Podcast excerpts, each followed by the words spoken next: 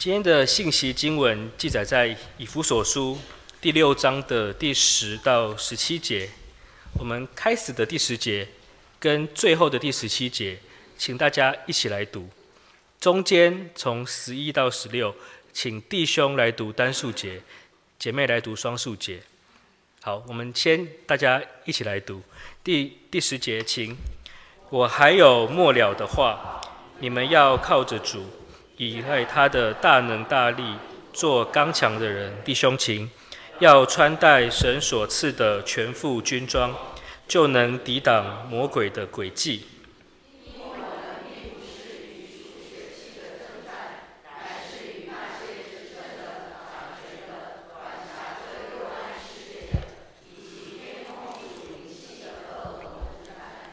所以要拿起神所赐的全副军装。好在磨难的日子抵挡仇敌，并且成就了一切，还能站立得住。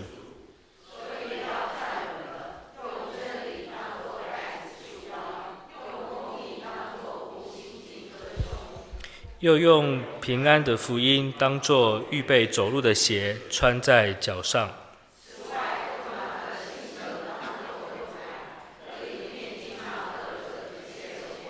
好，一起来。并戴着救恩的头盔，拿着圣灵的宝剑，就是神的道。今天在我们当中正道的是孙宝林牧师，他的主题是与谁征战，怎样活。我们把时间交给孙牧师。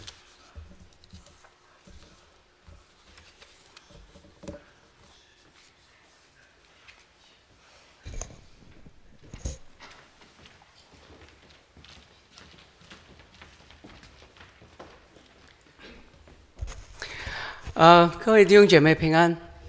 啊，线上的弟兄姐妹平安。呃，今天才知道呢是第二百次的聚会哈。呃，有幸能够参加第二百次呢，呃，非常感恩也谢谢牧师的邀请哈。当然，今天已经是我第一次、第十一次和大家在呃主日崇拜里面一起来敬拜。呃，我曾经说过这个，我也要再说一次，嗯。呃贵教会的邀请对我来讲呢是，呃，非常好的一个的机会，让我可以稍微休息一下，从台南呃日常的行程的里面，然后到了台北呢，可以跟我的好朋友呢可以聚，呃，认识新的朋友，呃，就是很好很好的的经历，每一个每一个月都呃有一点期盼着第四个主日的来临啊。而且呢，在第四个主日里面，在贵教会当中呢，也有有很多的学习。在嗯、今天的崇拜里面，刚刚在带领的时候呢，呃，圣华执事呢就呃让我学到一个功课。嗯、我宁愿有耶稣，我从来不知道有这个想法。呃，为什么宁愿呢？有教育部的。那我我想，因为我是侨生吧，大概不太知道教育部的规范啊。哎，我说，哎，有意思啊！我就想，有意思，对对对，这个宁愿是有点无奈，有一点，有一点啊，就这个感觉。所以我想想，也也许我们可以唱“我更愿，我更愿有耶稣”哈，那就可能会比较有那个感觉。谢谢圣华执事哈。好，今天的经文我们刚刚读过了，是与谁征战，怎么样活？我们应该怎么理解嗯、这个问题呢？呃，曾经有一段很长的时间呢，我们认为呃战争已经过去了。呃，第二次大战之后呢，大家以为战争都已经该有过去了哈，因为呃经过那么惨痛的教训，应该人类不会再打仗吧？可是不久之后呢，就有呃所谓的冷战了。那我们都知道，这个冷战的那个张力矛盾呢，一直有好几十年的影响着整个的世界。而到了上一个世纪，呃八十年代末九十年代开始呢，我们看到这个柏林围墙倒塌之后呢，呃所谓的冷战的时期呢，就呃已经没了。接着呢，就所谓的苏联。解体了啊，呃，于是呢，就有人就说，就是连冷战都没有了。于是呢，战争大概会从呃人类的历史里面消失了啊。人应大概应该要会知道，怎么样走前面的道路了。所以在九十年代呢，曾经有人写一本书叫《The End of History》，历史的终结，就是我们大概不会再打仗了，我们应该知道，呃，怎么样活了哈，就是把经济搞好，就是生存之道。哎我们都知道呢，接下来呢，其实从来没有停止过战争。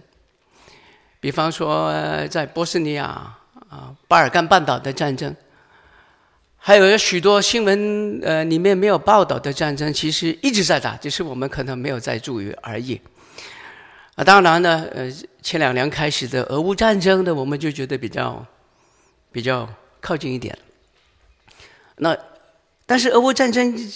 慢慢又被渐渐的忘记的时候呢，就上一个月十月七号的恐袭，以及衍生的连串的，又让我们感觉好像战争又靠近了。呃，就不要说，呃，刚刚说完只是在祷告里面提到我们自己面对的那种的情况，这战争并不并不那么远。呃，其实我们都应该体会到，就算是不一定用热战的这种形式发生吧，战争都是用很多不同不同的呃面貌来呈现他自己的。比方说，呃，贸易战啊，呃，网络战啊，信息战啊，其实我们都活在这个战争的里面的。所以，与谁征战，怎么活？真正是很真实的，在我们的生活当中，或是说，在这个世界当中，我们应该怎么理解这个问题？与我们有没有关系呢？刚刚我们在读这段经文的时候，非常清楚，保罗谈到了全副的武装。当保罗说全副的武装的时候，保罗的意思是什么呢？他用了很多的讲法，又跟我们有什么样的关系呢？那有一些的研究圣经的呃学者认为，可能保罗在坐牢的时候被呃被囚在监狱的时候呢，他在监狱里面呢、看到在外面守护的那些或者监视着他们的那些说罗马的军装的全副的武装，于是呢他就联想到呢，基督徒跟从耶稣基督的人也应该有所武装，准备好作战。可是与与谁作战呢？与谁征战？怎么活？保罗说的在这段经文，我们刚刚所读的经文，究竟是什么意思？怎么样的战争？呃，保罗在刚刚读的经文里面呢，是这么说：因为我们的征战并不是对抗有血有肉的人。而是对抗那些执政的、掌权的、管辖着幽暗世界以及天空灵界的恶魔。所以有不少人认为，保罗在这边所讲的战争就就是属灵的战争。这问题是，什么是属灵的战争呢？我听过有人因为睡过了头，没有赶上了高铁。说是属灵的战争，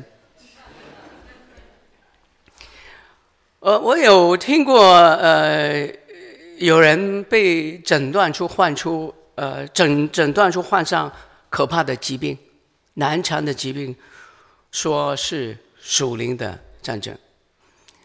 有人面对一些不容易的情况和遭遇一些不幸的事情，他说是属灵的战争。我甚至听听耳听过呢，有人要。呃，要筹大笔款项进行一些的活动，或是说，呃，建一个房子或者建一个教堂吧，啊、呃，把这样的一个的努力或者这个运动说成是一个属灵的战争。那毫无疑问，我相信各位一定听过有人说，过去几年的 COVID-19 是属灵的战争。那我不知道有没有人说 ChatGPT 是属灵的战争。我不知道有没有人会说选举是 属灵的战争啊？我想我们每个人都可能对属灵的战争有一些不同的想法或者讲法哈。也许一个更重要的问题是，如果说是属灵的战争，属灵的战争的源头是在哪儿？源头是什么？保罗说，天空灵界的恶魔，应该是应该是魔鬼吧？当当我们谈到魔鬼的时候呢，事情就变得隐晦了，不清楚了。大家都熟悉的鲁伊斯啊，C.S. Lewis，在他一九四七年的一个作品呢里面翻成中文叫《地狱来鸿》，或是说呃《魔鬼家书》。在他的序言里面呢，C.S. Lewis 呢就做出了两点的总结。他说，人类可能对魔鬼呢陷入两个极端的错误，在第一端呢。他们不相信魔鬼的存在，在另外的一端呢，他们不仅仅相信，而且沉醉其中。一端是完全不相信，另外一端呢，不仅仅相信，而且非常有兴趣，非常非常的有兴趣。对于那些不相信的人，对他们来讲呢，保罗还有他的读者呢，是活在一个远古两千年前的世界里面，在那个世界里面，人的世界观呢是很特别的啊，整个的生活呢都离不开呢被一种所谓的呃灵界的操控，说一个人生病呢是某一些的元素使得他生病，一些人有一些的遭遇呢是因为某一些的力量使得他有一些的这样的遭遇，这是。远古的世界观，所以这是不幸的朋友呢，就是说，呃，这已经是过时了，所以这个魔鬼这一套呢，其实没有办法让人相信的。那这会不会是呃，我们说把婴儿替婴孩洗澡，洗完澡之后呢，要把那个洗澡的水倒掉，对不对？结果把婴孩也一起倒掉了。啊，因为因为呢，有有这有这这么一句的谚语哈，是倒那个洗澡水的时候，把婴孩也倒掉。那当然相信的呢，就是说，就就是圣经里面所讲的，就就毫无疑问的就相信了。但是会不会，嗯、我们因为它是一个古老或者圣经里面的记载呢，我们就片面的否定，或是说片面的去肯定保罗的教导呢？片面的否定，片面的肯定。呃，意思是保罗把奴隶亚尼呃西摩送回主人腓利腓利门的家里面。那照着经文的表面看呢，那你可以说保罗是支持奴隶制度的，因为他把这个奴隶送回去嘛。就是我说片面的肯定这个的经文。也就是说，奴隶嘛，你就要乖乖的做一个奴隶，主人就是就是就是主人。就按照这个讲法呢，我们也会说，保罗在提摩太前书里面说，妇女们呐要安静的学道，不要化妆，不要编头发，不要穿戴好的衣服，就乖乖的在家里面。所以，我们今天绝大部分的姐妹们。你看到保罗的教导呢，就觉得有点有点落差，但是片面的肯定带来的一些我们要思想的一些的问题。但另一方面呢，我们也不能够以理性跟跟这个科学的名义呢去否定的我们大概不太能够用所谓的理性科学来所谓的否定，因为我们的理性科学并不见得能够解决回答所有的问题的。我们的理性，我们的科学，并不能够回答所有生命里面、生活里面的问题。所以，鲁伊斯 C.S. Lewis 在最后的建议是很正确的。他说：“读者呢，需要记得哈，真正的问题是，魔鬼是说谎的。魔鬼是说谎的。用用保罗在今天的经文，我们翻成中文呢，就是。”魔鬼的诡计，那就是就是说谎。那魔鬼的诡计呢，还不仅仅是血肉之躯啊，更准确的就讲呢，是血肉之躯背后的那一个的力量。也就是说，表面上呢，看起来是可以用一个很客观合理的形式出现，不过呢，它背后就是谎言。看起来是很客观、很合理的形式，不过背后其实就是谎言。所以说，在我们的处境里面呢，它可以是一种的潮流，大家都这么做。它甚至是一种的宣传，呃，应该如此行。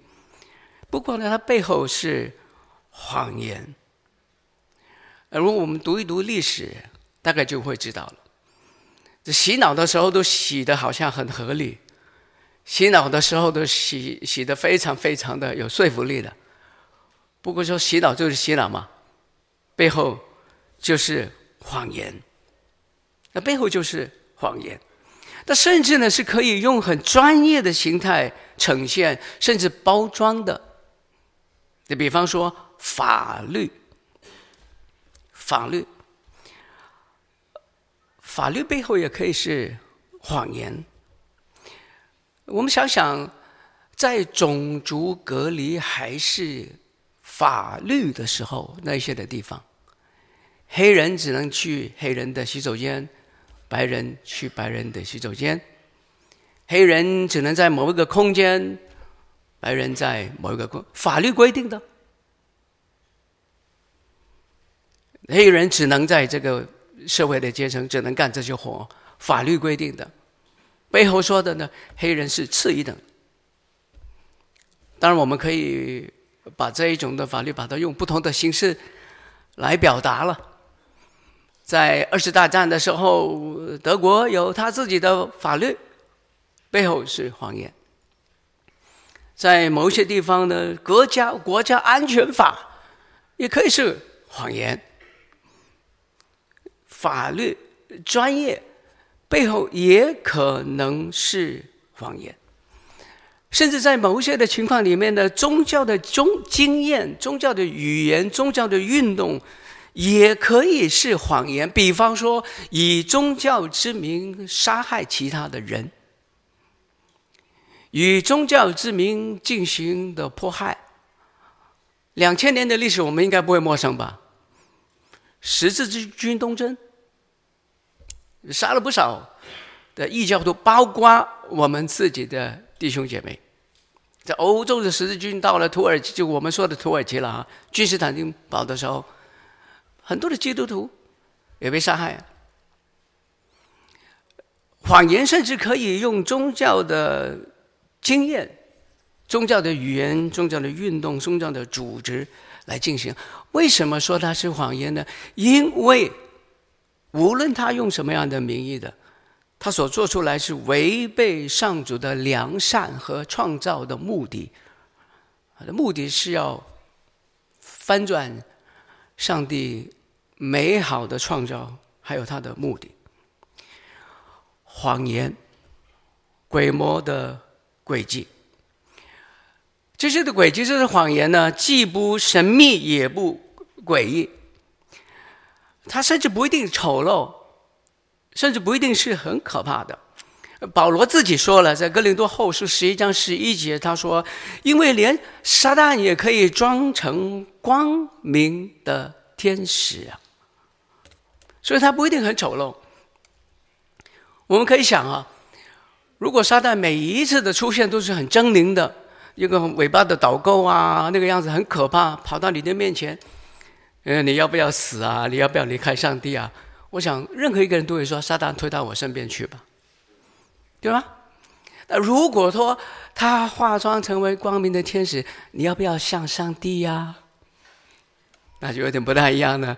你记得撒旦试探始祖的时候就是嘛？要不要向上帝啊？你要不要知道更多啊？你要不要知像上帝知道那么多的知道？可以化妆成为光明的天使。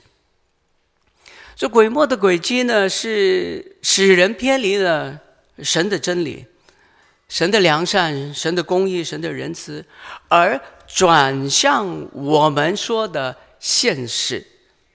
我们说的现实呢，说的具体呢，就是金钱、权力，就是我们血肉之躯的所有，就是把焦点放在我们个人的那个关注的里面。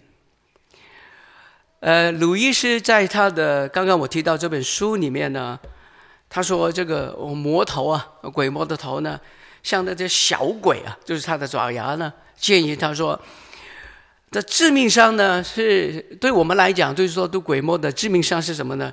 是允许基督徒有一个更大的关注，就是关注上帝的创造。就你的任务呢？这个魔头就像那些小鬼，就是说，你的任务呢是禁止这些关注上帝的创造，更多的这上帝的呃的的创造的呃的子民，他们的需要，创造的良善的那种需要，从这种的关注呢，转移到个人的一种的感官的体验的里面，然后说这就是生命的现实嘛，就不需要问真相。不需要管他是不是谎言，就是反正呢，把关注的将放在自己身上就可以了。那如果说基督徒都这样的话呢，我们就成功了。在这本书里面，鲁伊斯里面那个魔头啊，那个头头是这样教导那小小鬼的，就是把基督徒那个关注就放在自己身上，完全不理上帝的创造那一种公义、和平、良善。那一种的怜悯的真相跟需要，不要问为什么会这样子，上帝创造的原来的心意是怎么样，就问我我个人自己的感觉好了，就是问我个人的呃口袋里面的钱包有没有钱，我的账户里面有多少，我的利益是多多少，就问自己好了，这是生活的现实。当能成功的这样去做呢，呃，基督徒就忘记了他们所相信的上帝，他们就会忘记了他们所相信的上帝的创造。所以与谁征战呢？坚固的站稳，与反对上主的良善、公义、慈爱的诡计和谎言斗争，与这个征战。与谎言来征战，我们的斗争还不仅仅是所谓反对的所谓的现实的生活，因为这是现实的生活背后可能是很多的谎言的，背后可能是魔鬼的诡计。在上主的良善的公义里面呢，我们的征战第一个就是能够学会辨识谎言，而不会被美丽的包装。所骗导的谎言。其实我们都记得弥迦书说：“世人啊，上帝要求的是什么呢？行公义，好怜悯，存谦卑的心，与神同行。”这不就是上帝的创造的目的吗？世人呢，上帝需要什么呢？大部分的弟兄姐妹都能够背这段经文。可是，当我们的信仰忘记了刚刚我们背诵的经文的时候，其实我们已经慢慢的忘记了上帝创造的那一个良善、那个怜悯，我们就不知不觉的被这个谎言所蒙骗的，不知不觉的就陷入一种的麻木的里面。我们与谎言挣扎。谎言是可以用很多种的形态去包装的，所以在这一个变化万千、信息不断有种种的形态出现的时代当中啊，我想对于我们来讲，其中一个要非常谨慎学会的，就是辨识谎言。辨识谎言，应该怎么活呢？保罗。如何告诉以弗所的弟兄姐妹呢？我们大概会以为保罗就是要求他的弟兄姐妹、他的读者呢，就做活做一个有道德涵养的人。那当然是很重要。但是我想，在我们在读这段经文的时候呢，我们应该会明白，保罗表达的还不仅仅是他的弟兄姐妹有所谓的道德涵养。他更要说的是，除了这个以外，更要有一种更宽的关注，因为上帝的救赎还不仅仅是我们个人的灵魂得救，而是他所创造的，包括一切，都回到上主他的心意的里面。在其他的作品里面呢，还没有那么明显了、在以弗所书里面呢，是非常非常的明显的。我们今今年的下半年是读以弗所书嘛？我猜想弟兄姐妹应该读了以弗以弗所书有好几遍了。我们在研究以弗所书的里面呢，说以弗所书里面那个教会论是高派的教会论。什么叫高派的教会论呢？如果各位读腓立比书啊、腓利门书啊、哥林多前后书啊，你的感觉就是，你读这些书信里面的靠看到的教会呢，就是哥林多城里面的家庭的教会的问题，你跟我之间的冲突。呃，腓利比的教会呢，有阿爹寻突基，还有什么？啊，腓利门呢，就是一个一个奴隶回到家里面会怎么样的？就是你看到的教会就是这样，也也是真真实的情况。可是，唯有在以弗所书里面，我们读到的教会是一个非常宏大的看法、看眼界的。在以弗所书从第一章开始，教会的那个责任是很大的，而上帝借着耶稣基督，在耶稣基督里，也把这个很大的奥秘托付给教会。教会的责任就是要显明给后代看。上帝在耶稣基督里做成怎么样的工作？所以在以弗所书里面呢，我们读不到一些很细的一些这个人跟那个人之间的关系啊，这个家跟那个家的这关系啊，什么恩赐啊，什么的恩赐的一种的冲突啊。我们读到的是一个很大的图画，是一个很广的一个图画，就是上帝的创造的心意究竟是怎么样？而教会在这样的一个大的创造心意里面，我们应该怎么活？使得上帝的心意可以彰显出来。于是就在这个以弗所书里面呢，我们读到呢，有好几个画面都是强调这一种你跟我的重责的重要的责任。第一个就是教会的身体，在第一章，保罗说，就教会是他的身体，是那充满万有所充满的。我要把他极丰富的恩典，就是他在基督耶稣里向我们所施的恩慈，显明给后来的世代。教会肩膀上的是有很重大的责任，并不是你我个人很真实的需要的那种满足而已。我们需要显明给后世代看，上帝借着耶稣基督里。所赐的恩赐是怎么样？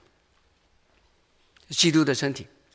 另外一个呢，在第二章里面呢，是上帝的殿宇，或者上帝的圣殿。保罗在第二章二十节说：“被建造在使徒和先知的根基上，而耶稣基督自己为房角石，靠着他整座房子连接的紧凑，渐渐成为主里的圣殿。”你们也靠他同被建造，成为神借着圣灵居住的所在。我要在现今借着教会，使天上执政的、掌权的知道神百般的滋味。这是照着上帝在我们主耶稣基督里所完成的永恒的计划。在以弗所书描绘的你跟我怎么活？并不是你跟我个人的道德涵养多少少而已，而是我们怎么活，使得天上的、地上的所有人都知道上帝借着耶稣基督成就了永恒的计划，是上帝的殿宇。第三个是基督的心腹，在第五章保罗说：“正如基督爱教会，为教会舍己，以水借着道把教会洗净，使他成为圣洁。”好像给自己做荣耀的教会，毫无玷污、皱纹等类的缺陷，而是圣洁、我有瑕疵的。而它不仅仅是一个人生活上面的那种规矩，是应该是整个的群体，而这个群体也像盐，也像光，建在山上的城，能够让世人知道天赋的光明，天赋的完全的，这基督的幸福。最后的就是我们今天读的经文了，上主的军队，上主的军队。所以与谁争战，怎么活呢？还不仅仅是一个人，我们个人的那一种的体会经历而已。那这是我们生活里面的一些真实的情况。可是我们必须要能够回借着经文回到上帝创造那个更广大的图画里面，我们才能够看得见我们的征战的对象是什么扭曲上帝的创造，扭曲到一个地步，很多人活在一个不是上帝所。希望的一种的生活的处境里面，也就是没有公义，没有良民，怜悯，没有谦卑，不会与上帝同行。甚至如果说我们刚刚读那段经文，我们读的细一点的话呢，我们会发觉这个全副的武装的的根源是以赛亚书的五十九章十四到十八节。刚刚我们读的经文，保罗其实引用的是以赛亚书的五十九章十四到十八节，在里面那个穿上全副军装的是谁呢？是耶和华上主，是耶和华上主，耶和华穿上盔甲，执行正义与和平的那一位。所以穿上全副军装的你跟我，其实就是穿上基督。按照上帝的样式，真正的在公益圣洁里面生活，是能够学习分辨谎言，祷告活出上主他的良善公义。呃，希望上主是创造的，能够活在上主的良善公义的里面。所以今天我们开始唱的，我更愿有耶稣啊。其实也就是说，考量过一切，我们说的不说的很现实的里面呢，我更愿有耶稣，我更愿有耶稣所彰显的那一位的上主，他的公义，他的和平，他的良善。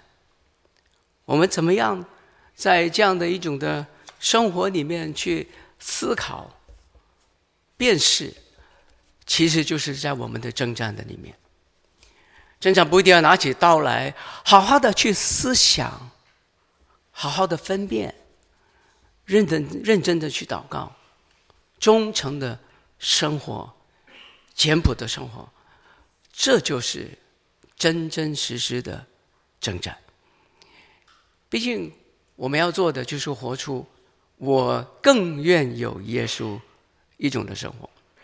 因为只有这种生活，才能够说明以弗所书里面所说的，上帝在耶稣基督里完成了他的救赎，而教会要做的，就是要展现这样上帝的心意，使得后世代所有人都明白这位的上主，活在他的心意里面。这就是我们的生活面对的征战，没有一刻我们离开。征战的现实的，不过我们要搞清楚与谁征战，怎么活。求主帮助我们，在这个动荡的世界里面，有辨识的能力，圣灵给我们的智慧，跟从我们的主。我们一起来祷告。亲爱的主，愿意在动荡的世局当中，帮助我们每一位的弟兄姐妹能够做刚强的人。不一定我们是很强壮，或是说孔武有力，而是我们在价值观以及我们生命的次序上面，能够知道你的心意，能够明白你借着耶稣基督成就的救恩，我们能够辨识谎言。使得扭曲人性、扭曲人类彼此之间关系的，无论怎么样的一种的意识形态，或者制度，或者组织，或是结构，可以在基督恩典真理的光照之下，我们能够勇敢的见证你的慈爱。垂听我们在你面前的祷告，帮助我们都能够做刚强的人。靠耶稣基督的名祷告，阿门。